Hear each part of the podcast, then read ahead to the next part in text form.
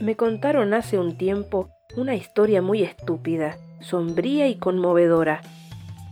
Un señor se presenta un día en un hotel y pide una habitación. Le dan el número 35.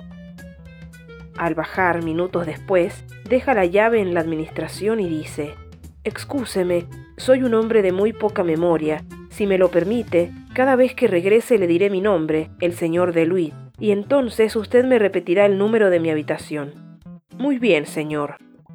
A poco, el hombre vuelve, abre la puerta de la oficina.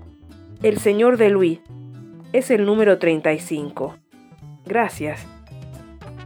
Un minuto después, un hombre extraordinariamente agitado, con el traje cubierto de barro, ensangrentado y casi sin aspecto humano, entra en la administración del hotel y dice al empleado, el señor de Luis. ¿Cómo? ¿El señor de Luis? A otro con ese cuento. El señor de Luis acaba de subir. Perdón, soy yo. Acabo de caer por la ventana. ¿Quiere hacerme el favor de decirme el número de mi habitación?